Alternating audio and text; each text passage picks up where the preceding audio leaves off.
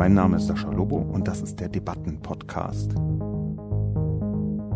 Jeden Mittwoch erscheint meine Kolumne beim Spiegel.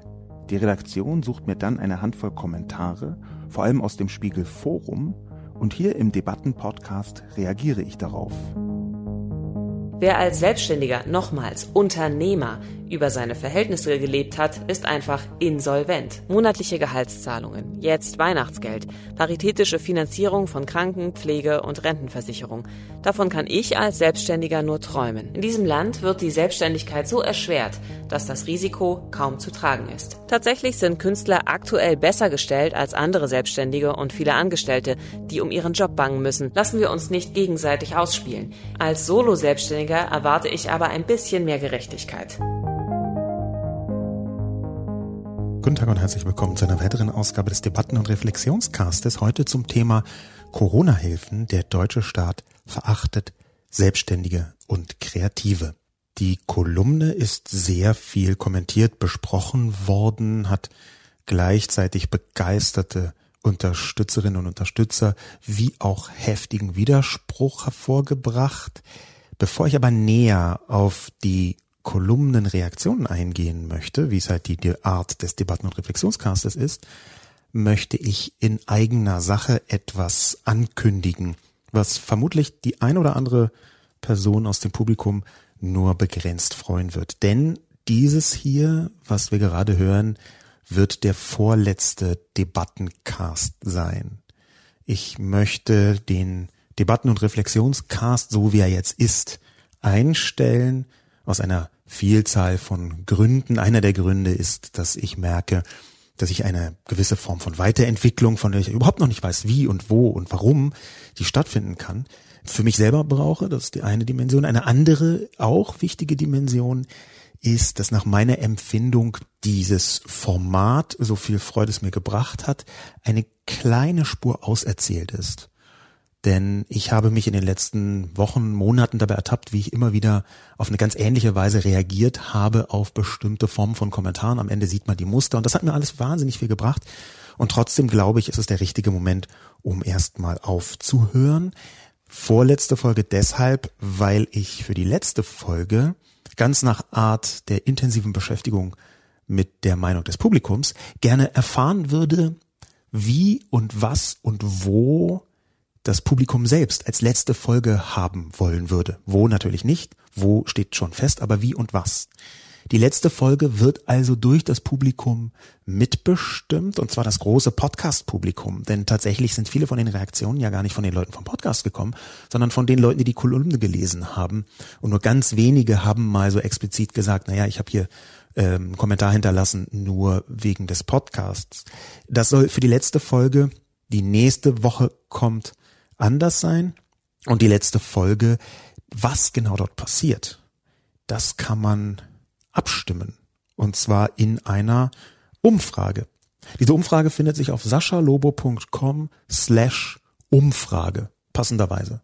Ich würde darum bitten, diese URL nicht weiterzugeben, diese Internetadresse nicht weiterzugeben über die sozialen Medien, sodass tatsächlich nur Leute dort abstimmen, die auch diesen Podcast hören und die sollen dann dort die von mir vorgegebenen verschiedenen Antworten anklicken oder es wird auch eine Möglichkeit geben, eigene äh, Antwortmöglichkeiten mit hineinzunehmen. Da kann ich aber schon verraten, es wird wahrscheinlich eher so eine Publikumsentscheidung der Sorte, was die meisten Stimmen hat. Das setze ich dann um.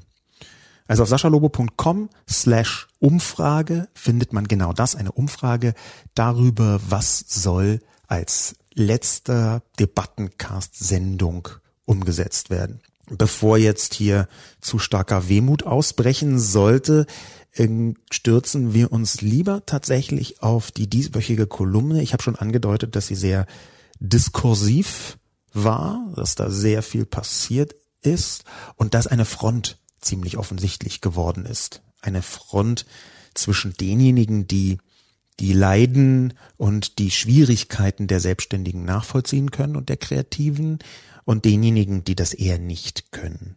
Zunächst deshalb erst einmal die Zusammenfassung. Corona-Hilfen. Der deutsche Staat verachtet Selbstständige und Kreative. Am Nikolaustag brach sich die selbstständigen Staatsverachtung in Sachen Corona Bahn, und zwar in Form eines Interviews mit Niedersachsens Ministerpräsident Stefan Weil, einem SPD-Politiker. Weil sagte zur Finanzierung der Corona-Kosten, Schließlich ist die Bundeskasse auch die Kasse der gesamten Solidargemeinschaft. Außerdem fällt in der Krise auf, dass Selbstständige bislang keine Arbeitslosenversicherung haben. Arbeitslosigkeit war in deren Welt bislang kaum vorgesehen und führt nun gerade bei Solo-Selbstständigen zu großen Problemen. Nun muss der Staat mit Transferleistungen einspringen. Die Lehre muss sein, wir brauchen eine entsprechende Versicherungspflicht für Selbstständige. Zitat Ende. Seit Jahren muss rund ein Drittel der Rentenkasse mit Steuermitteln aufgefüllt werden, weil die Rentenversicherung sonst pleite wäre. Das bedeutet, dass Selbstständige für ein Drittel der Rente mitbezahlen, aber niemals etwas herausbekommen werden. Dass Selbstständige bislang keine Arbeitslosenversicherung haben, wie Weil sagt, ist Absicht. Darüber wird spätestens seit Anfang des Jahrtausends gesprochen, passiert ist fast nichts, obwohl in 20 Jahren mit vielen GroKos alles Mögliche hätte umgesetzt werden können. Stefan Weil beschwert sich, dass jetzt der Staat einspringen müsse mit Transferleistungen an die fiesen, unsolidarischen Selbstständigen.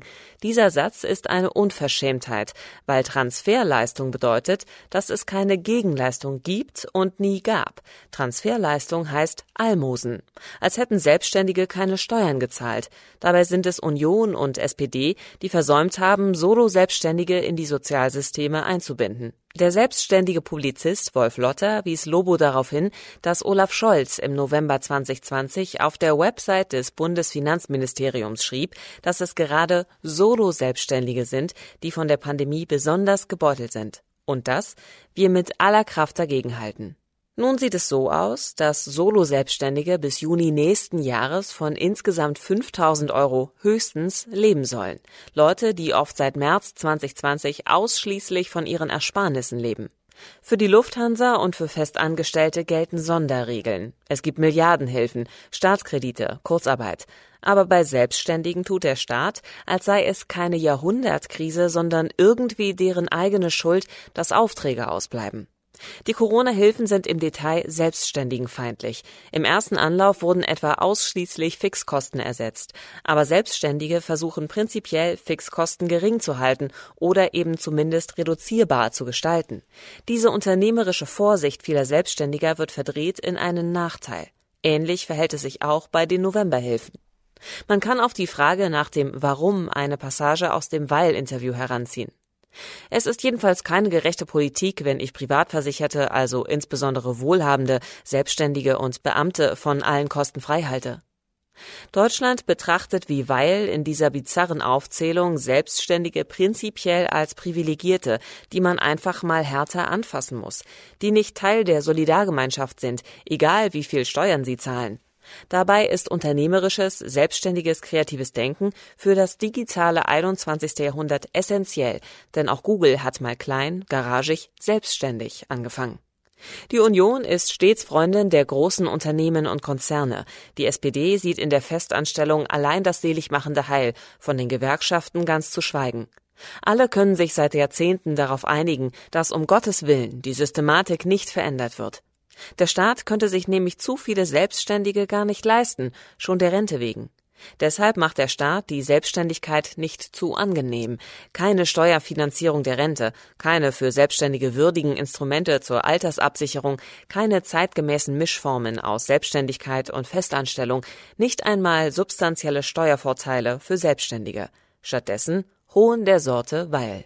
In den Kommentaren ist vielerorts, das kann ich so deutlich sagen, ganz klar geworden, jedenfalls denen, die das sehen wollten, was ich eigentlich meine.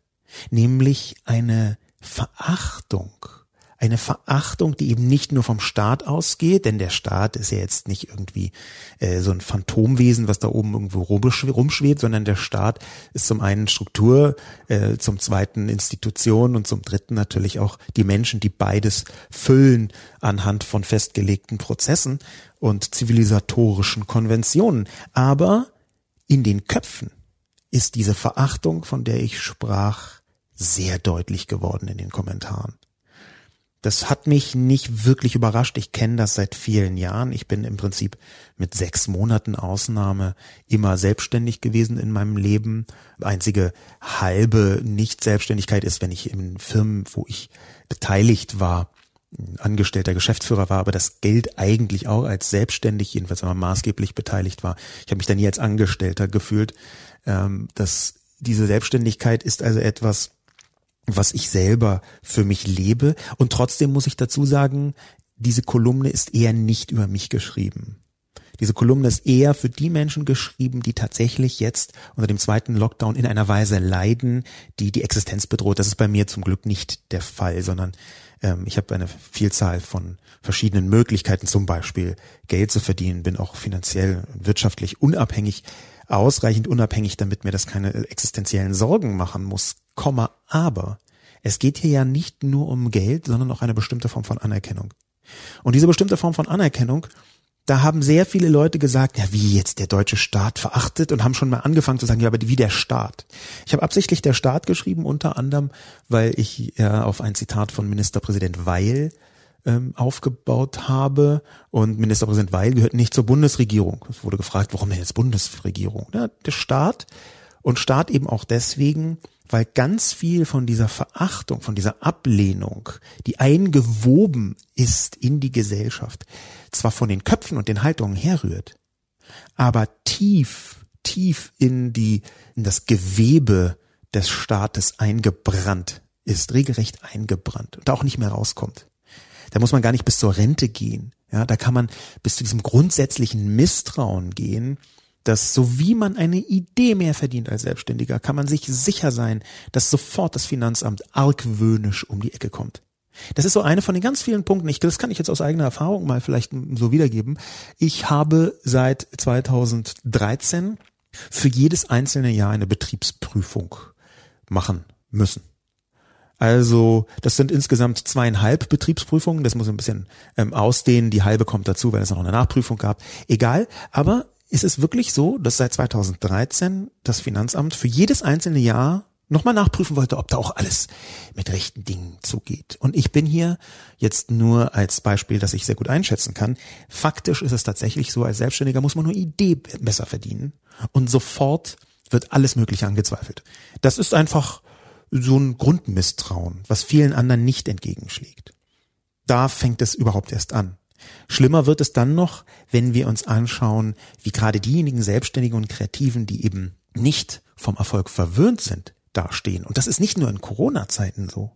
Das ist auch in anderen Zeiten so.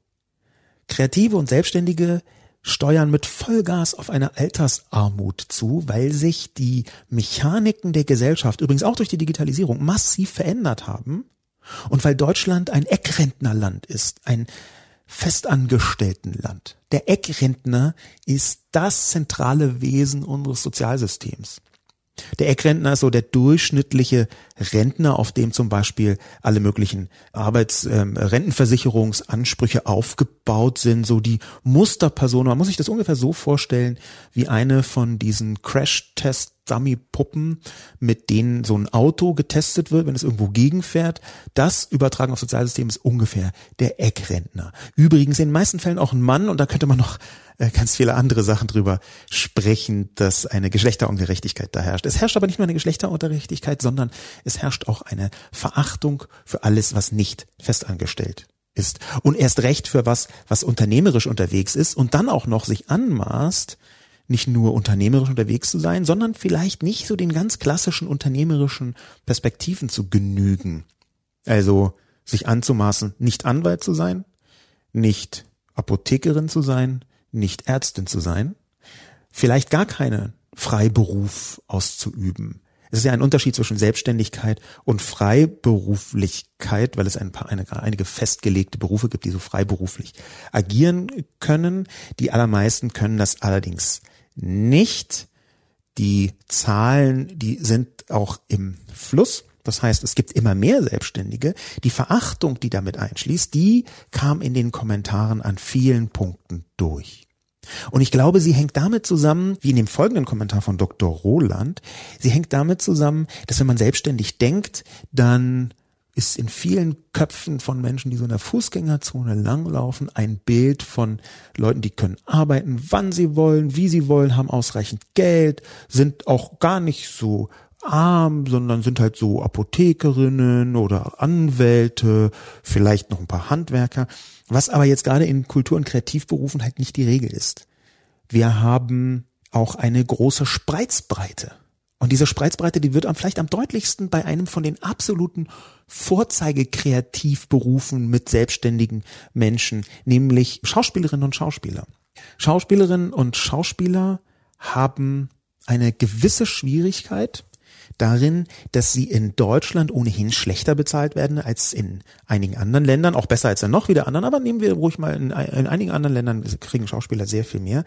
Geld, aber die Art und Weise, wie Schauspieler behandelt werden, zum Beispiel zwischen Produktionen, die Art und Weise, wie sie auf manchmal völlig unwürdige Weise wechseln müssen zwischen Tagessatz, halbe Festanstellung, sich arbeitslos melden, Sozialsystem dann doch noch irgendwie gemeinschaftlich so versuchen mit abzugreifen, weil sie nicht in der Lage sind, zum Beispiel in bestimmte Sphären überhaupt nur reinzukommen. Das ist in sehr vielen Fällen unwürdig. Und deswegen, die Unwürdigkeit besteht daraus, dass teilweise die gleichen Leute, wenn sie ein Engagement haben, halt ein paar tausend Euro am Tag verdienen können als Tagessatz und sechs Monate später nicht mehr wissen, wovon sie die Miete zahlen können oder sollen weil es nicht so einfach ist als Selbstständiger, wie viele Festangestellte glauben, die Kosten, die man zusätzlich hat, Kosten zum Beispiel für eine anständige Altersvorsorge, Kosten zum Beispiel dafür, dass man überhaupt erst mal arbeitsfähig bleibt, wenn man krank wird. Arbeitsfähig jetzt nicht im Sinne von ähm, trotzdem arbeiten, das tun viele Selbstständige, sondern arbeitsfähig bleiben, indem man die Krankheit ordentlich auskuriert, weil man Zeit hat, nicht zu arbeiten. Das sind Mechaniken, wo irgendwelche Festangestellten häufig um die Ecke kommen und sagen, ja, aber du verdienst doch X, Y Tagessatz, dann bist du doch schweinereich, du Sau. Solche Sachen hört man sich denn an und da ist diese bizarre nicht Kenntnis in den Köpfen vieler Angestellten, was so Unterschiede schon zwischen Brutto und Netto angeht. Oder Unterschiede, dass man eben manchmal nicht voll ausgebucht ist oder dass man etwas zurücklegen muss, dass man einen Puffer braucht, dass man relativ viel investieren muss, bevor man einen Auftrag überhaupt bekommt und dass diese Investition einfach auch mit reingerechnet werden muss dass man keinen Urlaubsanspruch hat, dass man, wenn man krank ist, einfach kein Geld bekommt, dass man, wenn man schwanger werden sollte, auch nicht so leicht wie Festangestellte einfach sagen kann, okay, cool, hier geht ja so auch weiter. Da gibt es eine Vielzahl von verschiedenen, sehr unterschiedlichen Aspekten, die auf den ersten Blick, oh, 1000 Euro Tagessatz, bei Festangestellten halt für Verstörung sorgt. Und wenn man das dann aufschlüsselt und sieht, wie oft das kommt, wo das kommt, wann das kommt, mit welchen anderen Begleiterscheinungen das verbunden ist, dass dann sofort klar wird, hier ist eine, eine Neidkultur, die gar keine Grundlage hat. Genau in diese Richtung ist Dr. Roland leider unterwegs, denn Dr. Roland schreibt, Guten Abend. Es heißt nicht umsonst selbst und ständig. Wer einmal aus der Anstellung in die Selbstständigkeit wechselt, muss wissen, dass er jetzt Unternehmer ist, von etwas Unternehmen. Sollte derjenige Unternehmer nun jammern, hat er die falsche Entscheidung getroffen und sollte wieder Angestellter und oder Beamter werden. Damit ist er sozial abgesichert, aber kann nicht mehr über sich und seine Geschäftsideen selbstständig entscheiden. Capito? Nur die Realität in Deutschland ist, dass es immer mehr Selbstständige in Deutschland gibt, die ihr Leben nicht kalkulieren können. Ich bin Selbstständiger. Keinen Cent würde ich für Selbstständige ausgeben, die jammern, aber ihre Vermögenswerte nicht offenbaren oder aber ihre Pferdezucht und oder ihren Porsche nicht verkaufen wollen, dafür aber ihre Mitarbeiter entlassen, weil sie zu faul sind, die Kurzarbeiteranträge auszufüllen. In 35 Jahren als Selbstständiger nicht ein einziger Mitarbeiter bis zu 185 hat je einen Nachteil aus Krisen, Epidemien, Panik oder ähnlichem gehabt. Mitarbeiter sind das Gold. Und allein, da bin ich das Gold und fahre mit monatlichen Einkommen von durchschnittlich 5000 Euro keinen Porsche und habe kein Haus auf Mallorca auf Kredit. Tut mir leid, wer als Selbstständiger, nochmals Unternehmer, über seine Verhältnisse gelebt hat, ist einfach insolvent. Guten Abend. Dr. Roland, Sie sind eine Knalltüte. Lassen Sie mich das genauso sagen. Sie sind eine Knalltüte, weil Sie unfähig sind, außerhalb Ihrer eigenen begrenzten Wahrnehmung der Welt nachzudenken darüber, dass es vielleicht auch noch Leute gibt, bei denen das anders ist und nicht so wie bei ihnen. Die grundsätzliche Schwierigkeit, die sie haben als Knalltüte, ist natürlich keine, die ich jetzt so in der Ferndiagnose lösen kann, aber die grundsätzliche Schwierigkeit als Knalltüte, die nicht abstrahieren kann von dem eigenen Selbst, die also quasi die, die, die Aufklärung gar nicht für sich in der Tiefe begriffen hat. Aufklärung ist ja, wenn man das auf die Person bezieht, nichts anderes als das Abstraktionsvermögen von der eigenen Position auf die Gesellschaft, das über, zu übertragen, ohne das drüber zu stülpen gewissermaßen. Und dass sie das nicht schaffen, ist sehr traurig, denn sie machen einen ganz prinzipiellen Fehler, denn alles, was sie schreiben, könnte man genauso gut über Unternehmen schreiben. Über große Konzerne. Da könnte man sagen, ja, wenn ihr kein Produkt habt, das ihr an den Mann bringen könnt oder an die Frau, dann geht der pleite, ist doch scheißegal. Und das passiert aber nicht, Dr. Roland. Die Lufthansa kriegt Geld, große Unternehmen kriegen Geld, kleine Unternehmen kriegen Geld, Mittelständler kriegen Geld, Konzerne kriegen Geld, alle möglichen Leute kriegen Geld. Und zwar von genau den Steuern, die ich gezahlt habe. Genau ich, Dr. Roland. Wer kein Geld kriegt, ist eine bestimmte Form von Selbstständigen und Kreativen, Jedenfalls dann nicht, wenn sie ganz normal arbeiten und sagen wir mal nur 77 Prozent Verdienstausfall haben.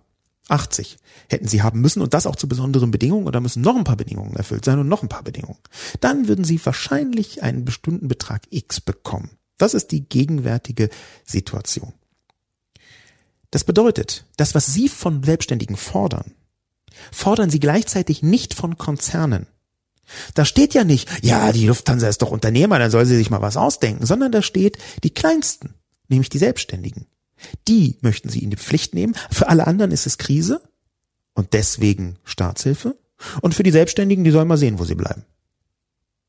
Das ist Missgunst, Dr. Roland. Und erst recht, wenn, und ich glaube Ihnen, dass die selbst selbstständig sind seit 35 Jahren und bis zu 185 Mitarbeiter. Das ist großartig, dass sie Erfolg sind. Wieso zahlen sie sich dann nur durchschnittlich 5000 Euro im Monat aus? Das halte ich für unverantwortlich, ehrlich gesagt.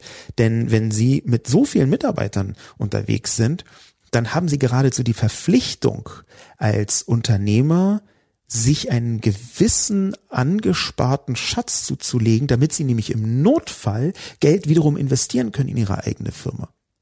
Das ist unternehmerische Tugend, die eigentlich jedem klar sein sollte, der auch nur 15 Minuten eine Firma geführt hat, dass in die eine Richtung Geld immer relativ leicht, leicht fließt, nämlich in die Firma von den Gesellschafterinnen und Gesellschaftern aus. In die andere Richtung fließt das Geld nicht ganz so leicht, erst recht nicht in der Krise, vorsichtig gesagt.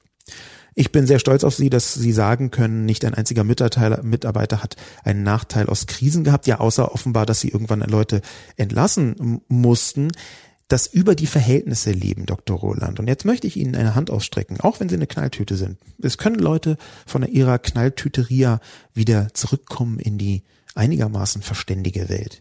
Ich strecke Ihnen also eine Hand aus, Dr. Roland, und sage Ihnen, es geht hier nicht um über die Verhältnisse leben, sondern es geht hier ganz eindeutig um eine Jahrhundertkrise, die mit einem faktischen Berufsverbot, und ich möchte das so drastisch sagen, von sehr vielen Selbstständigen einhergeht.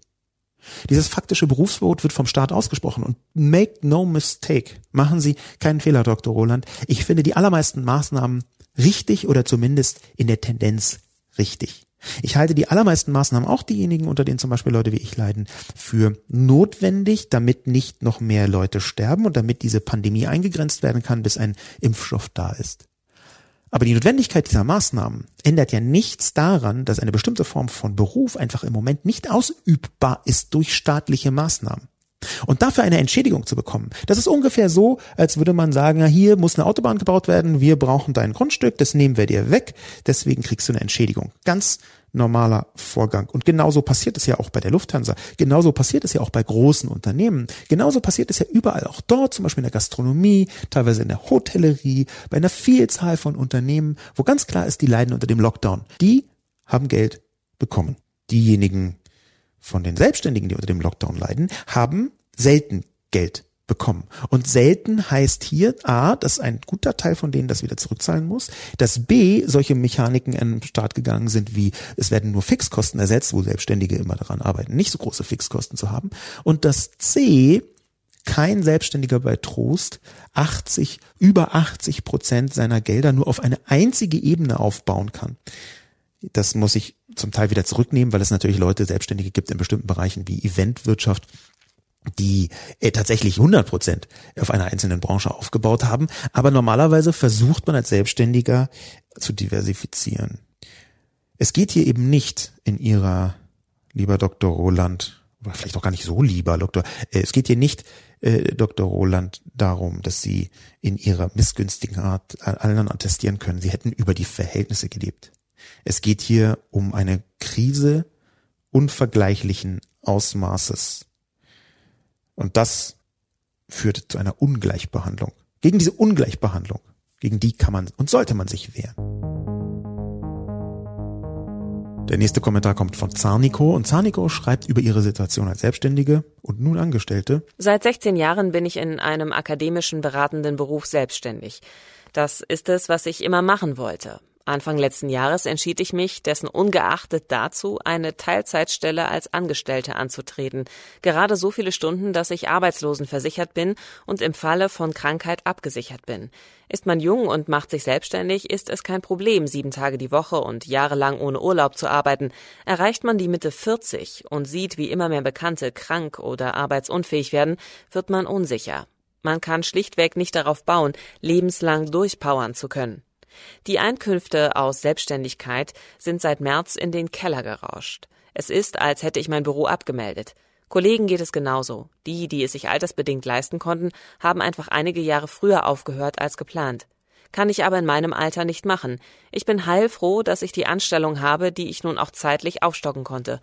Vor einigen Jahren hätte ich mir nicht vorstellen können, froh zu sein, abhängig beschäftigt zu sein. In diesem Land wird die Selbstständigkeit so erschwert, dass das Risiko kaum zu tragen ist. Zarniko hat eine persönliche Perspektive mit eingebracht und hat für sich entschieden, dass das, was ich in der Kolumne so anreiße, ihre eigene Lösung war. Anreißen meine ich damit, dass hier eine Mischform von Selbstständigkeit und ähm, Festangestelltheit vorhanden ist. Das ist ja nicht so, dass es gar nicht geht. Es ist halt bloß ein ziemlicher Steuerklassenabfuck und gleichzeitig auch ein Versicherungsabfuck und gleichzeitig auch ein Unklarheitsabfuck, weil ganz viele Sachen bei solchen Kombinationen nicht klar sind, weil sie staatlich nicht in einem Detail geregelt sind, wie es eigentlich sein müsste.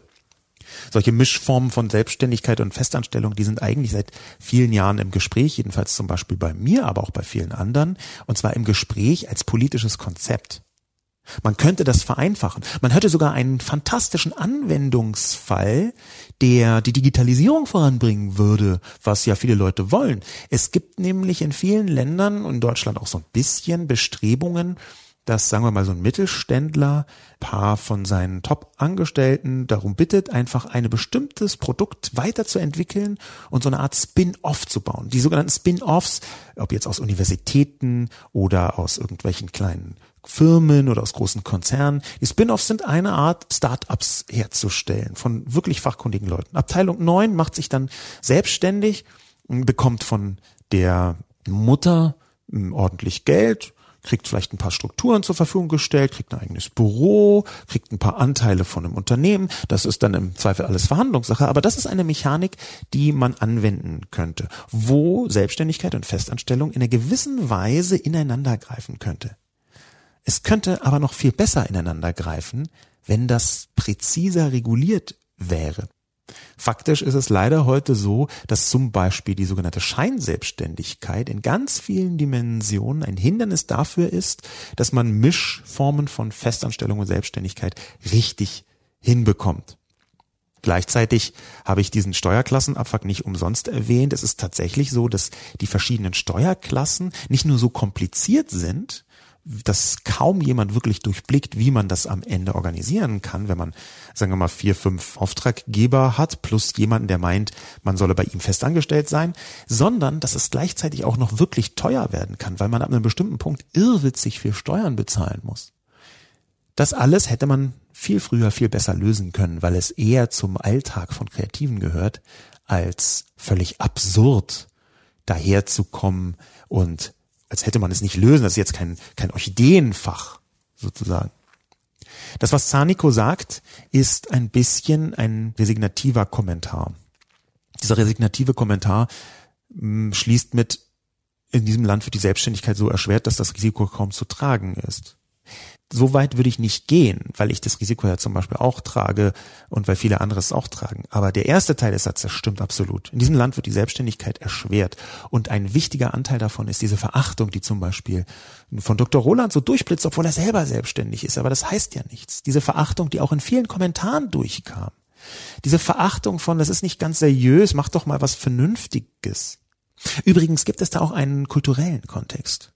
In Deutschland ist nämlich mit einer gewissen Intellektualitäts- und Virtualitätsfeindlichkeit gleichzeitig ein Hochleben lassen des Dinglichen verbunden. Das heißt, alle diejenigen, die sowas Dingliches machen, wo am Ende was Greifbares rauskommt, wo am Ende etwas rauskommt, wo man merkt, ja, hier, da habe ich am Ende ein Auto oder ein Haus.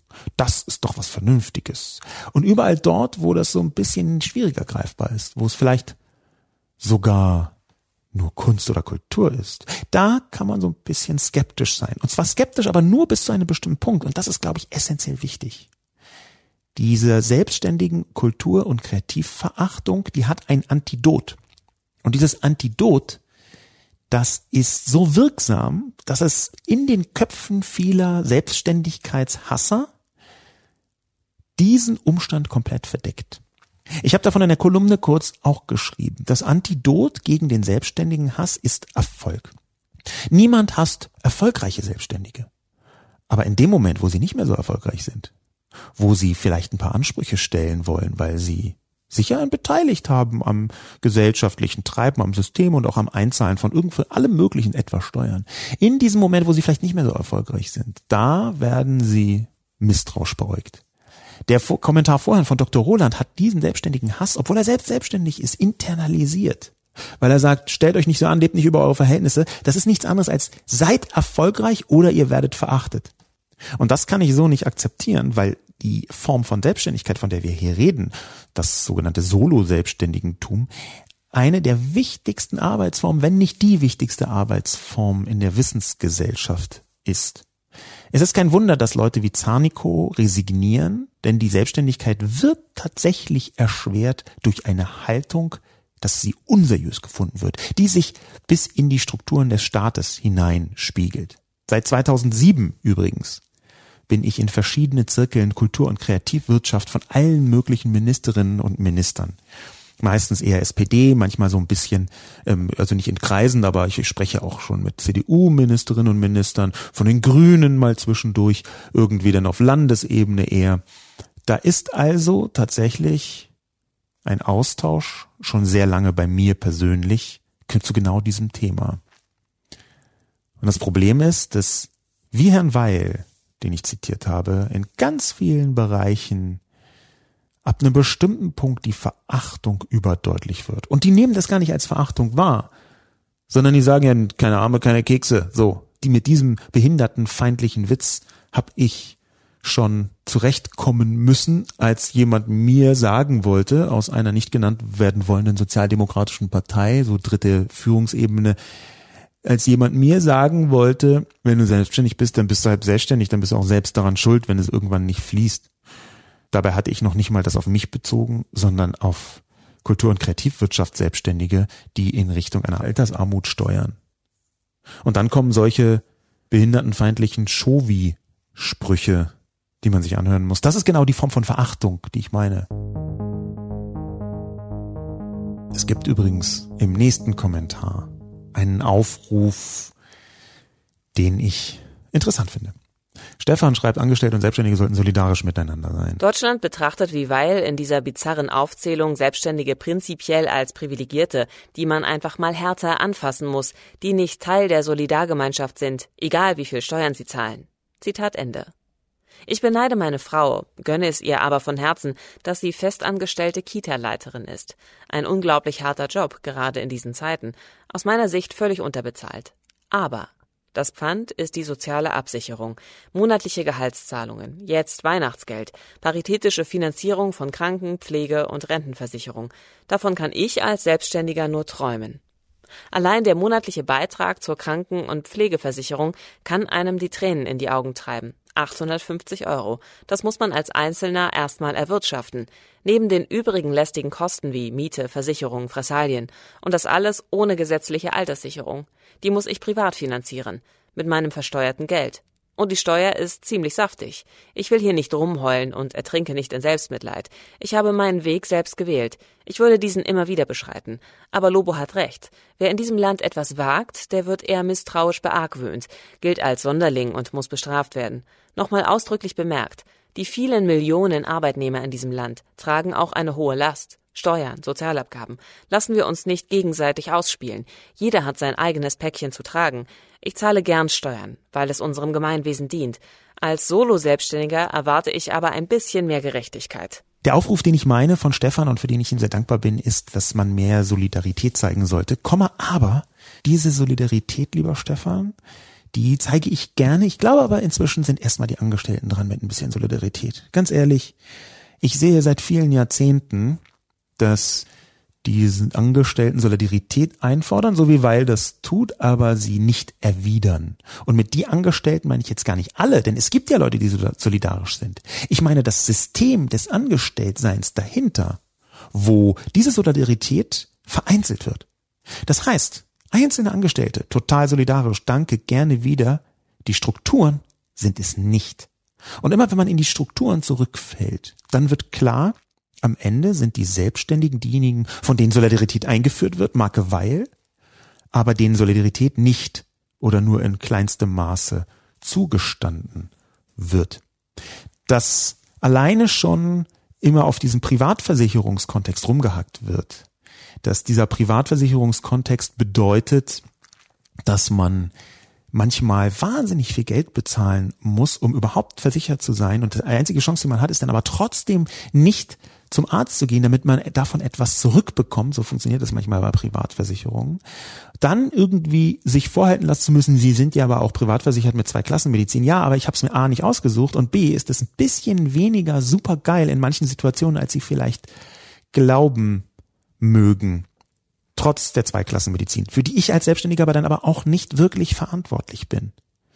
Denn faktisch ist es schon so, dass man bei der privaten Versicherung einfach ein wenig Geld sparen kann, das man an anderer Stelle ganz gut gebrauchen kann. Zum Beispiel bei der Altersvorsorge, wie Stefan komplett richtig schreibt. Lassen wir uns nicht gegenseitig ausspielen, sagt Stefan, und da bin ich prinzipiell total dafür. Ich würde jetzt aber mal ein bisschen Solidarität von den Angestelltenfronten erwarten. Und die hat man in den Kommentaren auch gesehen. Man hat aber eben auch gesehen, dass Leute sehr deutlich gemacht haben, Krise? Fuck off. Ich krieg doch mein Gehalt. Und das sind gar nicht so wenige gewesen. Diese Weil-Ansätze, diese Stefan Weil-Ansätze, die sind ziemlich zahlreich gewesen in der Öffentlichkeit. Übrigens auch, nicht jetzt nicht nur auf meinen Artikel bezogen, sondern schon seit einiger Zeit auf diese ganzen Gelder bezogen. Ne? Dass dann irgendwann Leute sagen, jetzt aber mal gut hier, Staat, meine Steuern. Ja, ich zahle auch Steuern. Gar nicht so wenig übrigens. Das ist auch meine Altersvorsorge ich möchte jetzt überhaupt nicht von irgendwelchem Riester-Getöse anfangen, aber dass meine Altersvorsorge einfach fast komplett aus versteuertem Geld geschehen muss, weil ich halt nicht bereit bin, die völlig absurden Instrumente, die angeboten werden und die so halber Steuererleichterungen sein sollen, irgendwie auch in Anspruch zu nehmen. Das ist auch nochmal interessant.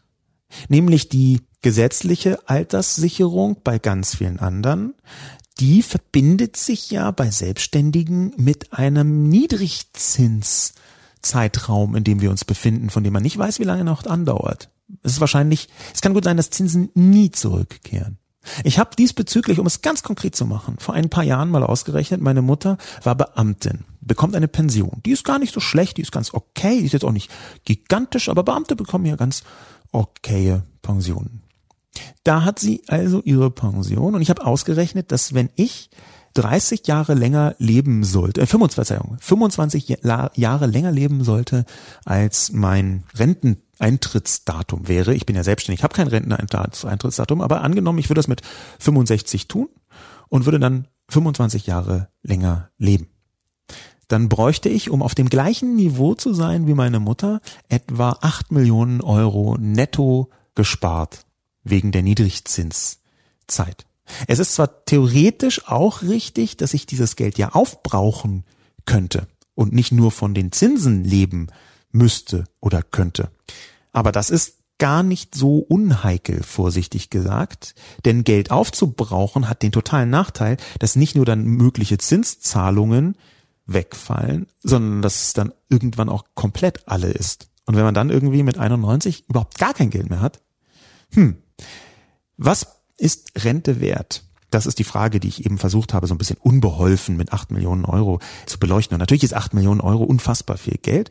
Natürlich ist acht Millionen Euro auch in Niedrigzinszeiten halt so viel, dass man jeden, jede, jeden Monat so ein paar tausend Euro rausbekommen könnte. Theoretisch, praktisch reicht wahrscheinlich auch eine klitzekleine Kleinigkeit weniger. Aber es ist schon so, dass diese Niedrigzinszeiten, welche sind, die insbesondere Selbstständigen ihre Alterssicherung schwieriger machen.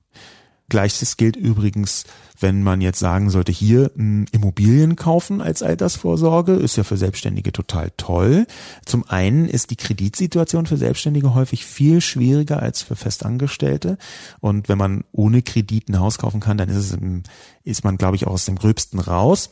Und zum Zweiten ist aber steuerlich, auch das ist eine Katastrophe, steuerlich ist ungefähr das Allerdämlichste, was man tun kann, ein, ein Familienhaus oder eine Wohnung zu kaufen und dann selbst drin zu wohnen.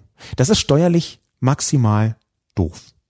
Und diese Frage, warum eigentlich die verschiedenen Formen der Alterssicherung, die Selbstständige sich so zusammenstrecken, alle so wahnsinnig schlecht aufgestellt sind, die gräbt direkt wieder in diese Verachtung hinein. Deswegen, Stefan, ja, lassen wir uns nicht gegenseitig ausspielen. Wir wollen aber auch einfordern etwas Solidarität, denn wir haben die ja schon.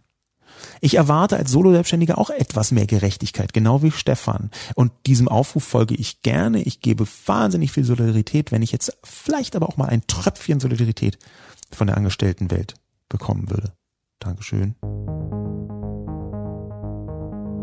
Andreas kommentiert. Naja, soweit ich weiß, zahlen Selbstständige auch nicht Jahr für Jahr drei Prozent ihres Brutto in die Arbeitslosenversicherung ein, um dann auch unter anderem gegen Kurzarbeit abgesichert zu sein.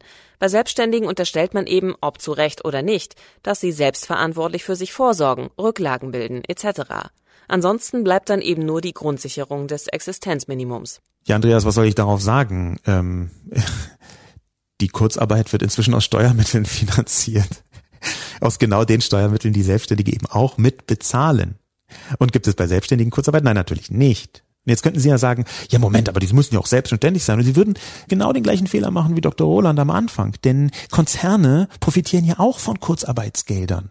Obwohl sie vorher nicht wirklich, also über ihre Steuer hinaus, einen Teil dazu beigetragen haben. Sie haben natürlich bei der Arbeitslosenversicherung, wenn man Festangestellte beschäftigt, einen Teil dazu beigetragen. Ja, da sind wir voll dabei. Aber in dem Moment, wo das in die Steuern geht, wo ein Teil der Kurzarbeit aus Steuermitteln finanziert wird, sind Konzerne ganz genau wie Selbstständige.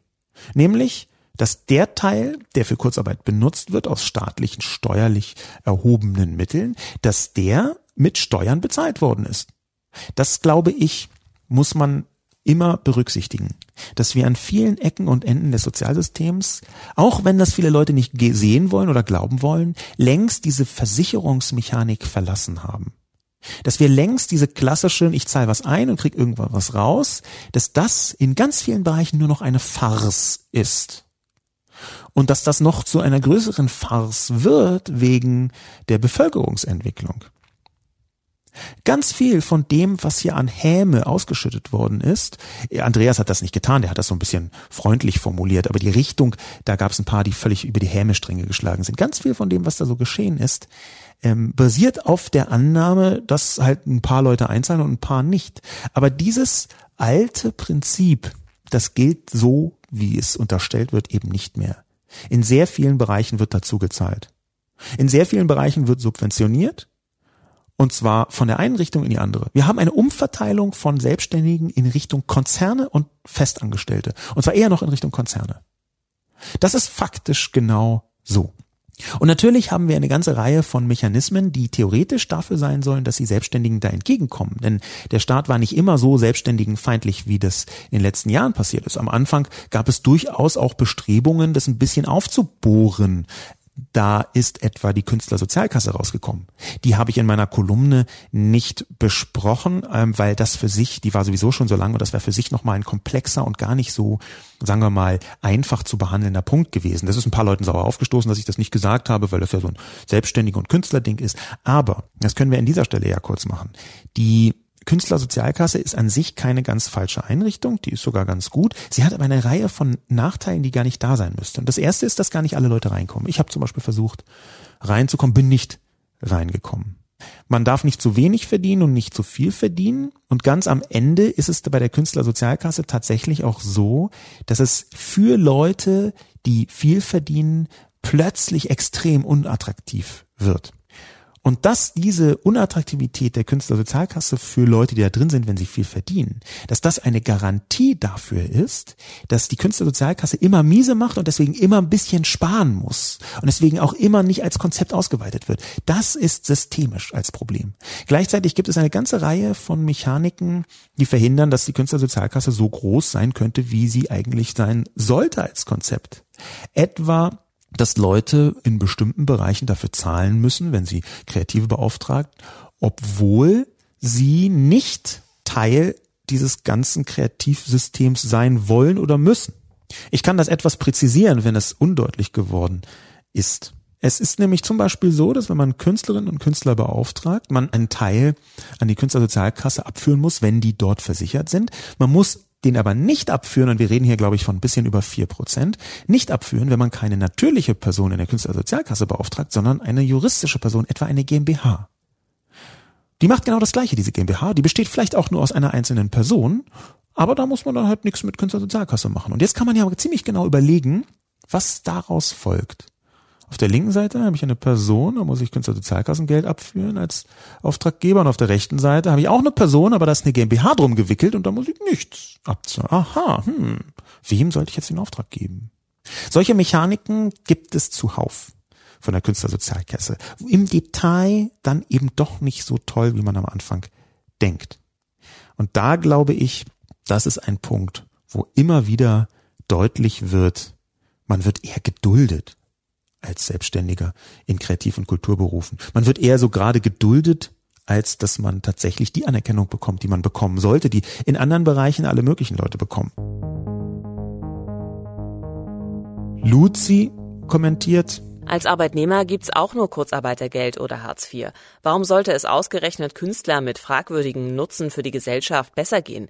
Im Gegensatz zu richtigen Unternehmen geht nichts verloren, wenn diese insolvent gehen. Ich bin mir nicht sicher, ob Luzi ein Troll ist, eine Trollin ist, aber das ist ja wohl ein Arschlochkommentar vor dem Herrn. Künstler mit fragwürdigem Nutzen für die Gesellschaft. Das ist ein Weltbild, Luzi. Sind Sie sich sicher? Sind Sie sich wirklich sicher, dass Sie ein solches Weltbild mit sich rumtragen sollen? Ist das nicht so zynisch und so giftig, so kultur- und intellektualitätsfeindlich, dass die Welt, die aus Ihrer Position folgen würde, eine komplett nicht lebenswerte ist?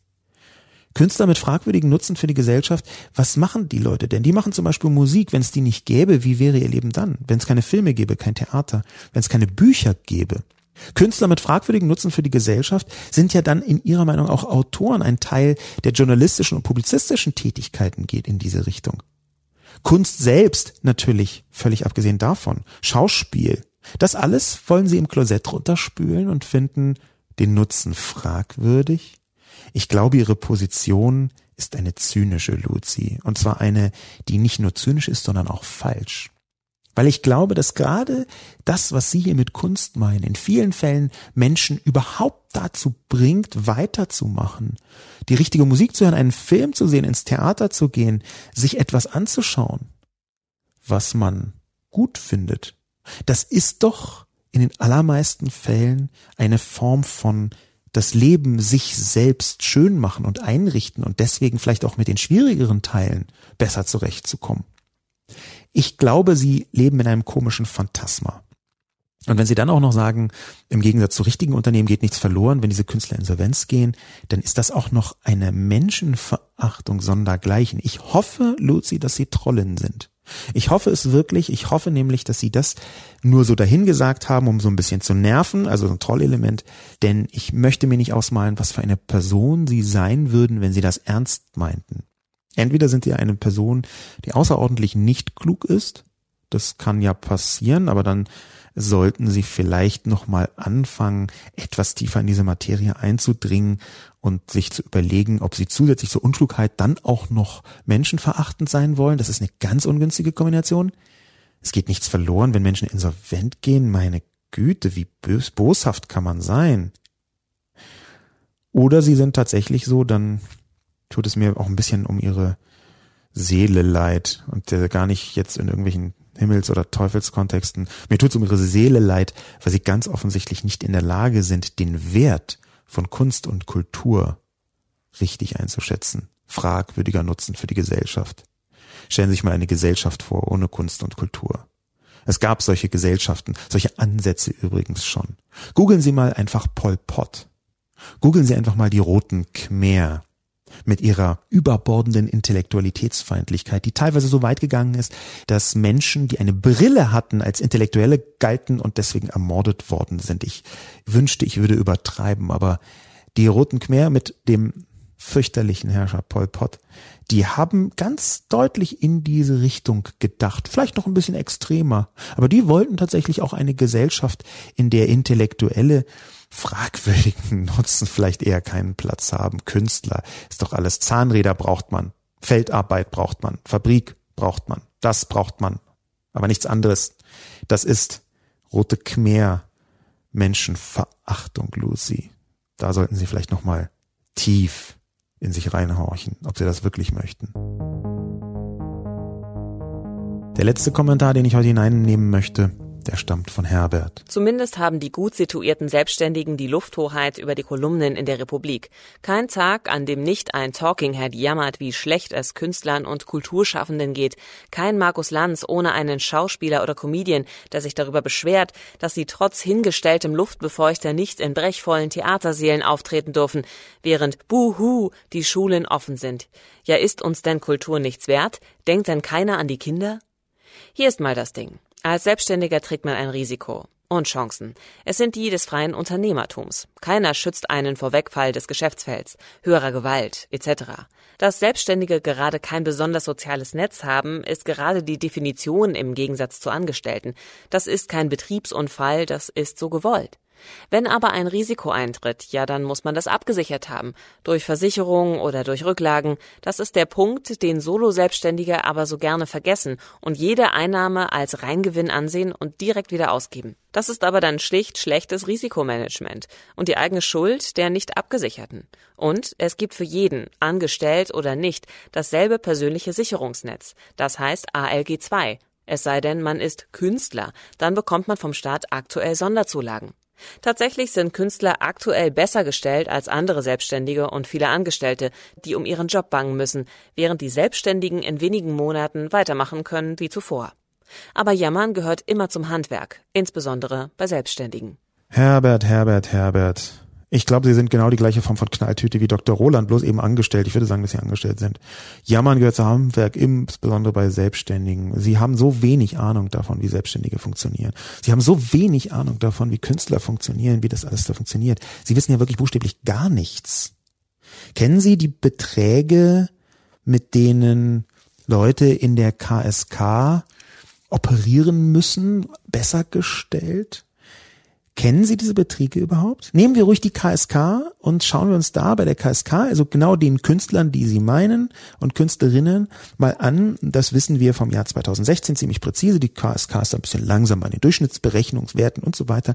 Aber das durchschnittliche Jahreseinkommen bei Menschen, die in der Künstlersozialversicherung versichert waren, also selbstständige Künstler, genau die Sie meinen, das betrug am 1. Januar 2016 15.945 Euro. Wohlgemerkt das jährliche Durchschnittseinkommen. Das bedeutet, für alle, die ein bisschen mehr verdient haben, gab es ein paar Leute, die ein bisschen weniger verdient haben. Und wir reden hier ohnehin für nur ganz knapp über 1200 Euro im Jahr. Das ist jetzt nicht wirklich besser gestellt als viele Selbstständige und Angestellte, oder, Herr Herbert? Meinen Sie nicht auch? Wollen Sie nicht einfach mal in die Zahlen gucken? Wollen Sie nicht einfach mal versuchen, so ein bisschen Ihren Kommentar, der von Hass trieft, so der Realität anzupassen, mit Hilfe von sogenannten Statistiken, die die Realität ja abbilden, zahlenseitig abbilden? Nein, das tut mir leid, Herbert. Sie haben sich in einen Hass reingesteigert, als die angestellte Knalltüte, die Sie sind, haben sich in einen Hass reingesteigert, der nicht richtig differenziert. Die Differenzierung, die Sie nicht machen, ist nämlich genau im ersten Satz zu finden. Die gut situierten Selbstständigkeit, die Lufthorigkeit über die Kolumnen der Republik. Ja, na, das mag ja so sein. Ich glaube nicht, dass alle äh, so gut situiert sind, die Kolumnen schreiben. Aber ich bin's zum Beispiel. Das können Sie ja schon mal sagen. Ich bin gut situiert und habe eine Kolumne in der Republik. Aber ich spreche doch nicht von mir, Sie Knalltöte. Ich spreche doch von denjenigen um uns herum, die in der Kultur- und Kreativwirtschaft die Künstlerinnen und Künstler sind und dort eben nicht so viel verdienen, sondern die die KSK-Zahlen herstellen als Statistik, als Einzelperson in der Statistik und am Ende mit 15.900 x Euro im Jahr dastehen. Es sind doch nicht die Schauspieler, die super gut verdienen, die zwei Dutzend in Deutschland, vielleicht drei Dutzend, die super gut verdienen, die sich bei Markus Lanz um sich selbst Sorgen machen. Es sind doch Leute, die stellvertretend für viele Zehntausende andere stehen. Oder die Autoren, die einen Bestseller nach dem anderen raushauen, wenn die eben dann in einer Talkshow sind, dann sprechen die doch nicht für sich, sondern für viele, viele andere. Abgesehen davon, dass in Theatersälen auftreten, sie tun so, als sei das eine Möglichkeit, gut situiert zu sein, da haben sie aber wirklich wahnsinnig wenig Ahnung von den Geldern, die in Theatern gezahlt werden. Also es ist so bizarr. Ja, das ist so, als würde man sagen, ja, die reichen Kinder da vorne an der Straßenecke, die mit ihrem Zitronenlimonadeverkauf Geld scheffeln ohne Ende. So reden sie. Das ist so die Menschen, die sich die Taschen voll machen mit Pfand auf der Straße. Wahnsinn. Die ganzen Millionäre, die ja die Pfandflaschen einsammeln nachts. Krasse Nummer. So reden sie. Das ist also wirklich wahnsinnig traurig. Und es ist deswegen auch wahnsinnig traurig, weil sie aus ihrem Nichtwissen eine Verachtung, eine Herablassung schöpfen. Jammern gehöre zum Handwerk. Wann ist denn Jammern für Sie gerechtfertigt, beziehungsweise wann ist Kritik, auch harsche Kritik, etwas, was sinnvoll ist und wann werten Sie das als Jammern ab? Ich glaube, dass Sie, lieber Herbert, ganz klassisch deutsch intellektualitätsfeindlich sind. Das ist wirklich dieses was Vernünftiges tun, was Anfassbares tun. Alles, was auch nur halbwegs in Richtung Virtualität, Kultur geht, wird verachtet von ihnen. Und ich glaube, Herbert, ganz in ihrem Innern wollen sie so bisschen vielleicht sein wie die Leute, die sie verachten. Das passiert nämlich ziemlich schnell, dass man Menschen deswegen verachtet, weil die etwas ausleben, was man eigentlich selbst gern hätte. Zum Beispiel eine gewisse Freiheit und Selbstbestimmung. Natürlich wollen sie nur die guten Sachen davon haben. Sie wollen nur die großen Tagessätze haben von denjenigen, die dann irgendwie so mh, hm, mal hier ein Filmchen drehen und mal da ein Filmchen drehen, aber trotzdem mit 30, 40.000 Euro im Monat nach Hause gehen, weil sie eben wahnsinnig erfolgreich sind. Aber Überraschung, davon gibt es so wahnsinnig wenige, dass sie verallgemeinern, wo nicht zu verallgemeinern sein darf. Ich glaube, Herbert, Sie sind der deutscheste Kommentator, den ich hier jemals hatte. Und vielleicht passt es auch, dass sie Herbert heißen.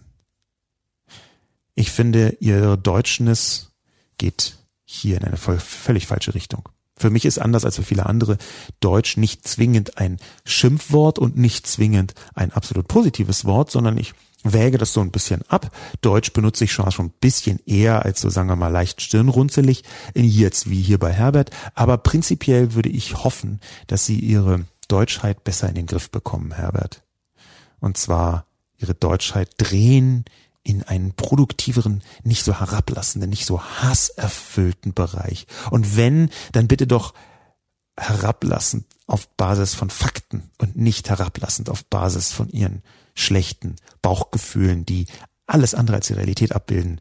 Siehe Künstler Sozialkasse 15.945 Euro jährliches Durchschnittseinkommen selbstständiger Künstler. Insofern, Herbert, danke ich Ihnen für Ihren unfassbar deutschen Kommentar, weil er für mich ein schön abschreckendes Beispiel einer Intellektualitäts-, Kunst- und Kulturfeindlichkeit ist, die ich so oft wahrnehme und die aber selten so plastisch greifbar ist wie hier. Bitte gehen Sie doch mal in sich und überlegen Sie sich wirklich, ob Sie nicht wenn sie behaupten, Künstler seien besser gestellt als selbst, als andere, als Angestellte etwa, ob sie da nicht nochmal ein paar Zahlen hinterfüttern wollen, die verallgemeinerbar sind. Und jetzt meine ich nicht, was Till Schweiger verdient, sondern jetzt meine ich, was die Durchschnittswerte angeht. Mein Name ist Sascha Lobo.